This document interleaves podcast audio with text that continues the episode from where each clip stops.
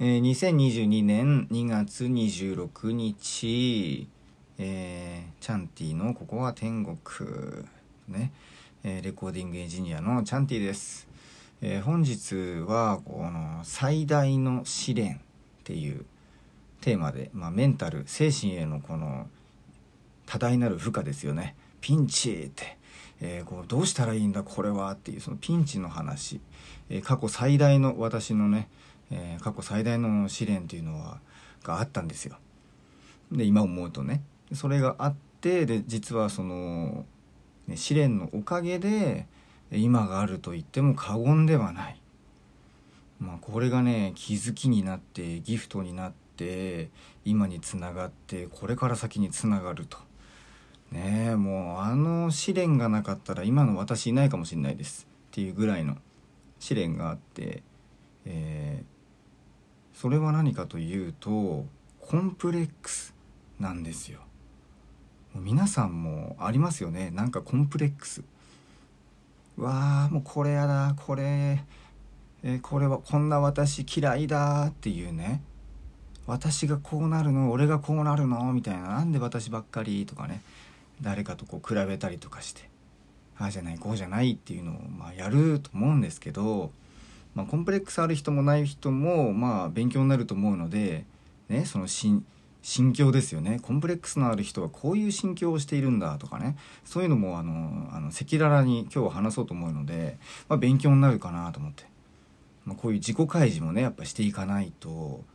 あの信憑性ないですよね。そのメンタルコーチとかやったりとかやってて。でずっとね順調に来てるかもしれないじゃないですか。ね、そしたらあのそういうねうまくいってない人っていうか、まあ、これから人生を変えたいとか、ね、コンプレックスがあって人生が楽しくないとかねそういう人をやっぱり、えー、救えないっていうとなんかおこがましいですけど、まあ、変えてあげられないと。そのそれを不幸な現実から幸せへとやっぱ変えるっていうことは、まあ、私もねそう絶望期はまたくさんありましたよという話もここでお話ししとけば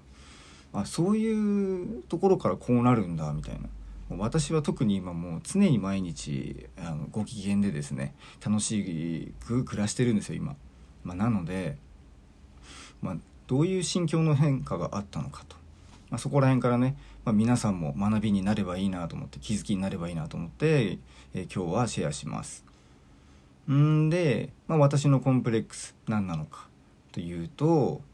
まあ、今から、まあ、私今41歳でこの間バレンタインデーでね誕生日で41歳と,、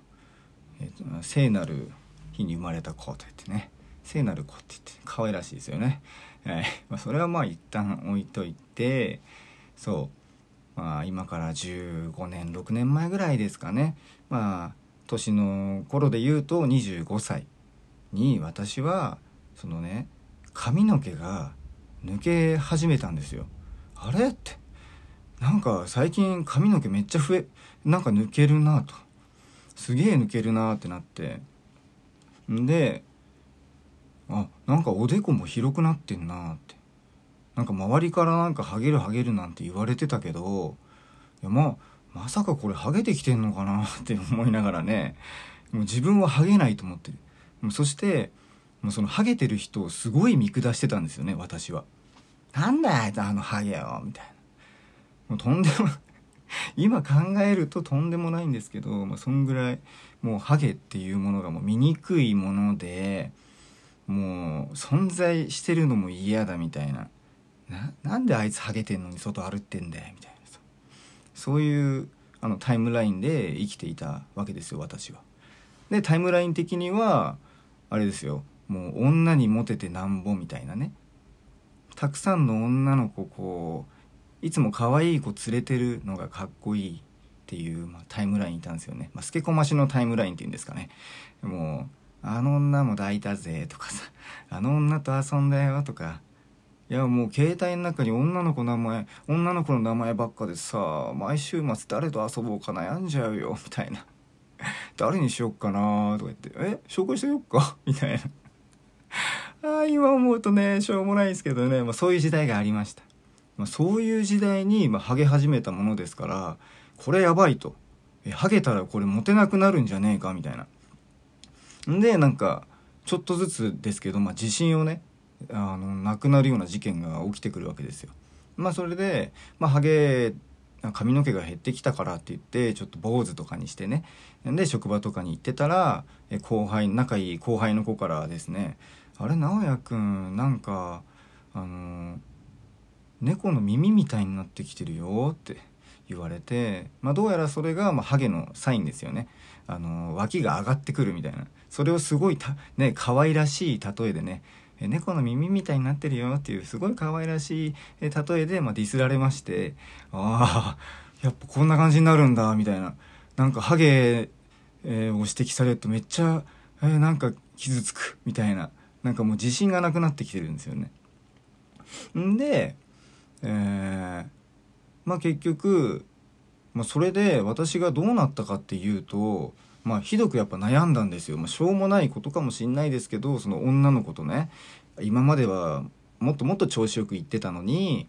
なんか髪の毛がなんかハゲてる。髪型それ何帽子取ってみてみたいな。どんな髪型してんの？みたいな言われるようになってえー、って。めっちゃぶっこんでくるなと思って。私ハゲてるんでねその時にはもう。ハゲてる状態ですよ。これやばいんだよな、もう、見せる、見せてもいいんだけど、なんかその見せ、見せた時になんかすっごいあの、ショックなんですよね。まあ、何がショックかっていうと、あみたいな。顔されたりとか、まあとはなんか、じゃあ、はい、え、本当に？っつって、じゃあ生えたらねとかさ、生えないからもう、あの、なんか、生えないんだよってなるわけですよ。ね？そうやってなんかどんどんどんどんなんか自分がなんかちっぽけに見えてくるっていうのかな。そのハゲてるっていうこと自体をなんか下げすんでた分あそのそんな感じになっちゃうんだ自分もみたいな、まあ、よくわからない、まあ、タイムラインでもあるんですけど、まあ、でもそういう時代ってありますよね。私には結構あそういうのがあってでそこでどのぐらいかかったのかな？まあ結構その試練を乗り越えるまでですよね。だからハゲっていうものを認める認めて、まあ、それすらも自分だと思って愛してあげて、まあ、自信満々になるっていうね。もう俺ハゲててもモテるからいいよっていう風になれたところまでっていうと本当に、まあ、下手したら年かかってるかもしれないですよね。1年2年ぐらい。いやもっとかかってんのかな？もっとかかってるかもしれないな。うん、まあ、そこ定かじゃないですけどやっぱ長い時間はかかりましたよ。もう今となってはもう気になんないんですよ。ほんとハゲてることも自分の一部だと思って、まあ、インスタの方とかでもねあのそのハゲもちゃんと出してちゃんと出してっておかしいな。まあ隠さずに、まあ、インスタライブをしたり。ね、まあ、やってるんですけどそれに対してあの、まあ、なぜ表に出る時とかね。じゃあ帽子をかぶるのかと。まあ、単純にまあファッションとして好きっていうのもありますし、まあ、あとはその何て言うんですかね。の引っ張られるとでも言いましょうか。まあ普段その気にしてないけど向こうにすごい心配をされるとあそんな風に見えてるんだって。ハゲの人をそんな風に見えてるんだって言ってなんか落ち込んじゃうんですよね。そ引っ張られるっていうか。なのでまあえっ、ー、と余計な同情っていうんですかね、ま、同情された時に同調してしまう。同調に、え、同情に同調ってなんかあれなんですけど、まあ、エンパスとかも言ったりするらしいんですけどなんか人の感情が結構私こう入ってくるタイプでして例えば人の悲しい話とか聞いたらめっちゃ自分も悲しくなったりとか人の痛い話とか聞いたらめっちゃ自分も痛くなってくるとかま幼稚園とか小学生の時はね誰かがあの吐いてしまったりしたら毎回吐いてた吐いてたのはそうで私です、はい、もうゲロがこう追随して出てしまうというね。そエンパスっていうらしいんですけど、まあ、その感情で自分もそっち側に一瞬こう持っていかれてしまうと。そういうのがなんか、えー、私はあのあんまり好きじゃないので人によってやっぱまだまだそれ人間ですからあの心が動いてしまう。ざわざわしてしまう。でそういうのをなるべく、えー、なくすようにしてるからまあ表とかではね、えー、帽子かぶったりなんだりやっぱやっぱしてます。まあキャップが好きですしね。はい。そうなんですよ。でそうやってまあ数年かけてですねあのその行動を変えていくわけですよね。行動を。じゃあどういうふうに行動を変えていったのかって言ったらまずはその自分のコンプレックスを認めてあげることですよね。認める。自分がハゲてきた私の場合はね、まあ、ハゲてきたっていうことを認めてあそれもまあ踏まえた上で他のとこ見てみようってなればいいんですよ。もうそこだけにやっぱ着目してるともうそこしか見えなくなってしまう。はい。じゃなくて他にもっといいとこいっぱいあるじゃんって。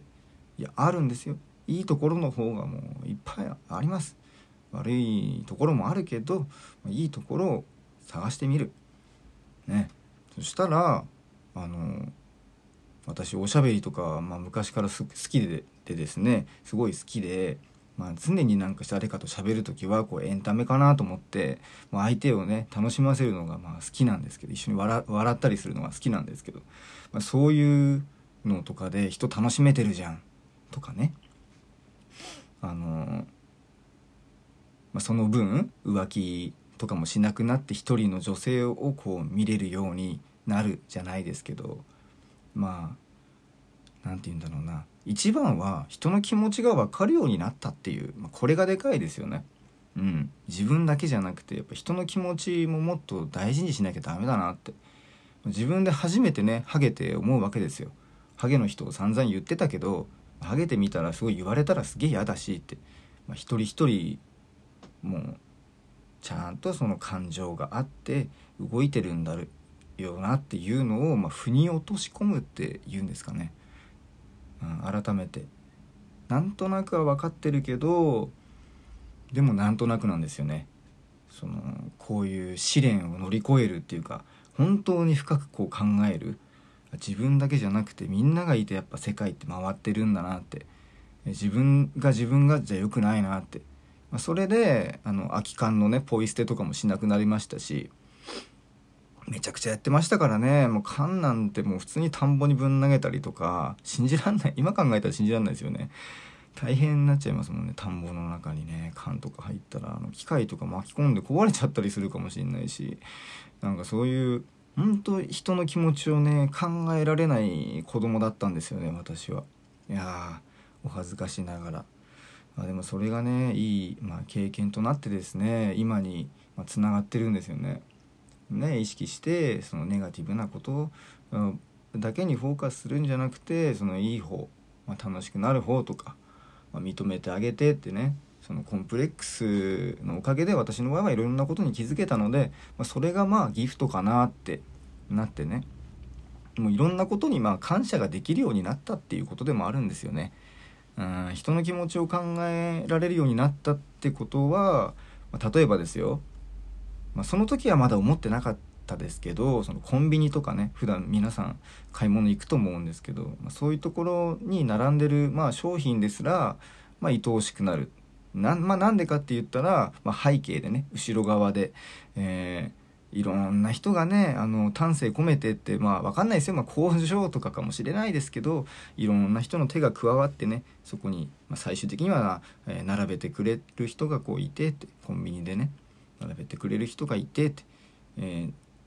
そこに行ったら置いといてくれてるわけですからね、まあ、ありがとうございますですよねそこでね、まあ、あのお店に入った時に上下関係っていうのは私はないと思ってますから。あのお客様は神様ですっていうのはね。あれはお店側の人の意見ですからね。お客様の方がお客様は神様だぞっていうのはおかしな話で、まあ、お互い対等でねありがたいと思うじゃないですか。だからそこでまあお金とかもねありがとうございますって使えるようになったし。ねもういろんな学びですよね。その私の場合はそのハゲたおかげっていうのが本当にでかかったですね。まあそこまでずっと調子乗ってましたからね。ええ。ー、なんか女の子ね関係の問題であれ高校の時かな。あの呼び出されましてね。あの私ちょっと悪いことしちゃったんですよね。呼び出されてね。あの土手の河原の方を連れてかれてね、はい、45人ぐらいで囲まれて、まあ、土手蹴り落とされてねぶん殴られてとか やってるんですよ、まあ、そんなのやっても気づけなかったと。人の気持ちを踏みにじるなと。ね。え、まあ、私からしたら多分まあいろいろね私なりに当時のですよ。私なりに多分考えてやってたことだとは思うんですけどまあそれにしても、まあ、至らなかったんですよね。もっともっと人の気持ちをねちゃんと分かってあげればよかったんですけどね、それをね、まあ、最近なんこのメンタルコーチとかね心理学とかをまあ勉強しだして、まあ、EQ っていうね、まあ、どうやら数値があってねそ IQ っていうのはほらえー、インインテリジェンスクーシェンだっけ？確か。あなんかえっ、ー、と今なんか謎に今英語喋ったんだけどあのねあの生まれ持って持ってる知能指数みたいなやつが IQ ね百何十あったら天才なんつってねそれと一緒でなんか EQ っていうのもあるみたいでそれはあの人の心を読み取る力みたいなまあ、生きてく能力みたいな、うん、なんか自分が正しいと思ってるなんていう人は多分 EQ がすごい低いんですよ。まあ、なんでかって言ったらたら人の気持ちが分かんない人でしょ？自分が正しいっていうのはね一人一人に正しいっていうか正義はあるわけですからそれをねもうこっちからしても俺が正しいんだっていうのはねよくないですあそれはもう人と付き合うのが下手くそっていうことで、まあ、その EQ というね、えー、コミュニケーションスキルと私は思ってるんですけどスキル。EQ が低いんじゃないかなと思いますよね。うん、でやっぱネガティブ思考にじゃないですかそのハゲっていうのもね。ただ髪の毛が抜けたっていうことにネガティブに思ってしまうっていうのはこれも実は思考癖でもあるんですよね。ま実はっていうか大体ハゲてきたら一旦ショックなりますよね誰でもね。ショックは受けると思ううん。でネガティブな思考にいつも陥ってしまう人を、まあ、不幸癖って言いますよね。不幸癖。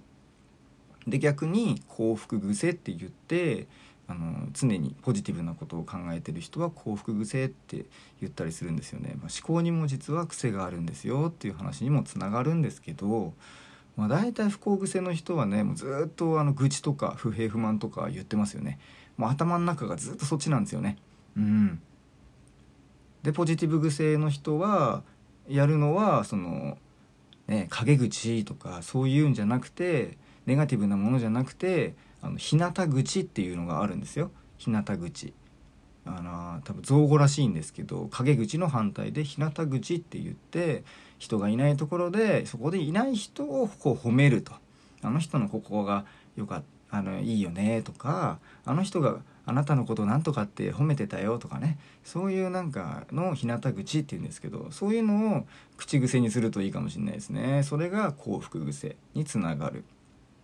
で、まあ、ここで言いたいのはそれはすべそれら全てはま引き寄せの行動なんじゃないかなって私は思うんですよ。まあ、なんで引き寄せかっていうと、まあ、過去を変えるでしょ？過去を変える。ネガティブだったものからポジティブなものに変える。過去を変える、まあ、何に変えたのかって言ったら今ですよね。今、まあ、たった今過去にあった事象をねねネガティブだったものをポジティブなものにこ書き換えたと。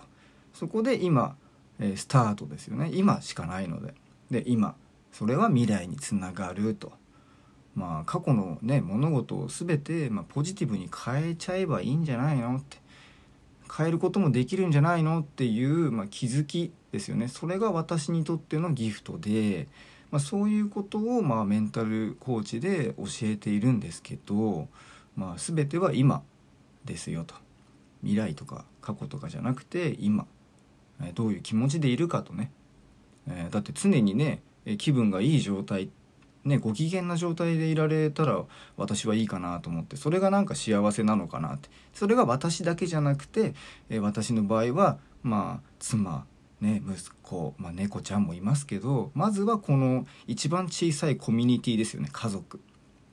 大きいコミュニティで言ったらまあ世界とかね、えー、いろいろありますよね。ニューヨークとかね日本えー、どどこでもいいんですけど、まあ、だんだんどんどんちっちゃくなってくると今度は、えー、ね、世界から地球あ最初地球か、まあ、一番最初でかいとこ宇宙でもいいですよ。宇宙があって地球があって、えー、でその中の、えー、いろんな島がありますよね、まあ、その中でもアメリカでもいいですよ。アメリカだったらアメリカから、えー、ニューヨークになってみたいな。なんでアメリカで言ったんですかね私。よくわかんないですけど、まあ、日本の方がいいですよね、まあ、日本。日本からじゃあ、えー、関東ってなってね。で関東から茨城ね。茨城から牛久市ってなって。で牛久市の刈谷町の5丁目って言ったら私の家になって家族っていうのと一緒で、まあ、コミュニティなんですよね全てね、まあ、そういうのをなんかフラクタルってフラクタル構造って言うんですけどにできてるんですよ。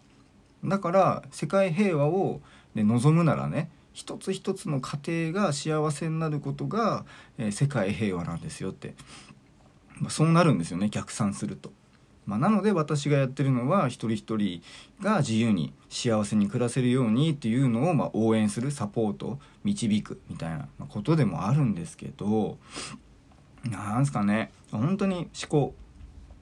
いつも言ってる私はね私が言ってるのはま思考行動現実と。もう必ずもうそういうふうにできてんだよ物事はと。でまずはね考えるじゃないですか。まず考える。で考えて次にあじゃああれやってみようかな。いやどうしようかややんないようにしようかな。やろうかな。やんないかな。っていうまずありますよね。でじゃあやるってなったら、まあ、現実は変わると。でやらなくても現実は変わると。ね。わかります？やってもやらなくても現実は変わる。でもどっちの現実をあなたは欲しいですかっていう。だって見えてるわけですよね現実。いや未来か、まあ、未来が見えてたとしますよ。その未来を現実にするにはっていう、まあ、逆算したら分かりますよね、えー、だったら、えー、それに対してねそういう未来を実現したいんだったらじゃあこれやんなきゃいけないなっていうことをやってけばいいだけなんですよね。やってけばいいだけ。だからネガティブなことを考える隙間がないんですよね。そういうふうに生きてると。うん。やっぱり何何にも考えないでいるとやっぱそういうショッキングな出来事に見舞われた時にもう何度も何度も、えーと、心が沈んでねあのもうもう死んじゃいたいなっていうねああいう何なんだ俺はってこんなちっぽけなと。はあ死にたいって誰でも思うことあると思うんですよね。でそれをやっぱ繰り返してしまう気づかないと。うん、だからなんかその試練でありピンチでありそのメンタルと精神の話ですよについて、まあ、試練ピンチみたいなものはあのそれを試練だと思ってね一回超えちゃうと後々もう楽っていうか、まあ、経験値になりますからねそれが。うん、でもそれを乗り越えてないと、まあ、何回も何回も心が揺さぶられる事件が起きてしまう。うん。起きてしまう。乗り越えてたとしたらまずはね、行動が変わりますので、そういう未来ももしかしたら、え、引き寄せないかもしれないし起きないかもしれないしと。うん。まあそんな感じでね今日はまあ何が言いたいかったのかって、まあ、まとめると何なんだろうな、まあ、そのやっぱ試練っていうピンチっていうのはそれは自分を成長させるための、まあ、気づき学びであり、まあ、ギフトと呼べるのかなと。まあよそんな話でいいですか？うん。ね試練ピンチは、えー、気づき学びそれが成長となりそれをギフトと呼ぶんじゃないかと。ね全てに感謝できるようになったと私の場合ですよ。はい。なんですかね人のことが愛おしくなりますよね。人のことを考えれば考えるほど。やっぱ一人自分だけがいいなっていうねタイムラインもまあいいと思います全然。そこに対してねまあいい悪いってないんですよ、まあ、幸せねその一人一人の幸せがあるから、まあ、私の幸せと誰かの幸せは違いますし、まあ、そこをね押し付けることはしません。私がメンタルコーチであのね、最高の人生を見つける方法っていう、まあ、講座をやってるんですけどそれはあの私が思う幸せを植え付けるみたいなねそういうんじゃなくてあのその受講者がの受講者のが自分自身であの最高な人生を見つけるそれのサポートをするってことなんですよ。うん、なかなかねこれ伝えにくいんですけどもう私の幸せはこうだからこうした方がいいよっていうそういう押し売りじゃないんですよと。一人一人の幸せを見つけてもらう。その講座のやっぱ一番初めには自分軸を見つけてもらうっていうのがマスト的にやるんですけど自分のことが分かってない人があまりにも多すぎてですね世の中。びっくりしますよ本当に。あの自分のことを例えば皆さんどうですかね、まあ、5分10分で話して1分でもいいですよ。1分でもいいいいですしな自分のことを話してください。あなたはどういう人間ですか？って言った時に答えられる人あんまいないんじゃないですかね。え考えたことないっていう人のが多分大半かなと。はい。それはやっぱり喋れないってことは自分が普段どう思ってるかっていうのをま落とし込めてない。ずっとふわふわしてる状態かもしれないしうんまだそういうそれがまあ自分軸がしっかりしてないともう何も、えー、変えられないよねって変われないよねってだ自分のことが分かってないしどういう人間か何がしたいかとかも分かってないんだったら変えようがないよねって。変わった実感もないですしねそしたら。うん、でもそこに加えて、まあ、私の講座の場合はねあの志とかあそういう夢とか目的目標みたいのも持ってもらう講座ではあるんですけど、まあ、なんでかって言ったらねあった方が楽しいから。夢とか目標とか。だって生きて生き生きてて楽しいってやっぱ楽しくないですか？なんかあれや達成感とかもね最高ですよね。成し遂げた時の達成感みたいなね。最高何者にも変えられないですよ。その女性をねと夜共にするのもいいかもしれないですけど私はもうそこじゃなくなっちゃったっていう、ま、だけなんですけどね、えー、それが最高な人もいてもいい。全然いい。私にもありましたし、まあ、人とは比べないとね。うん。まあなんか取り留めもない話になっちゃいましたけど、まあ、そのやっぱ今から今しかないよと。それを未来につなげていきましょうと。ね。もう私も着々とね進めていますからその夢目標に向けて。ね。その日本史のね教科書に載るっていうのはね、まあ、私が死んでからかなと。世界史にも載りたいなって。世界史日本史って。まだまだ先かなと思いますけど養護施設はね立ち上げたいですね。まあ、そのうちなんかその養護施設なんで養護施設を私がね立ち上げたいと思ったのかなんていうのも話したいなとか、まあ、思いながらねこのね音声ブログってレコーディングエンジニアのって言ってますよね。とんでもないですね。もうなんかすごいメンタルの話とかしだしてるみたいな。いやあってもいいんじゃないですか？そういうブログが。もう何人の方がね聞いてくださってるかわかんないですけどもし聞いてくださってる人いたらあの連絡ください。あの聞いたよって。あのめちゃくちゃあの喜びますんで。本当に。誰が聞いてるんだろう？誰か聞いてくれてないかなってあのいつも思ってるんで、まあ、聞いてくれてる人は聞いたよと。あと感想なんかもね、まあ、なくてもいいです。聞いたよと。元気にしてんだねみたいな。それでもいいです。あ何でもいいのでリアクションください。欲しがり。はいそんな欲しがりな、えー、レコーディンレコーディングエンジニアのチャンティでした。ありがとうございました。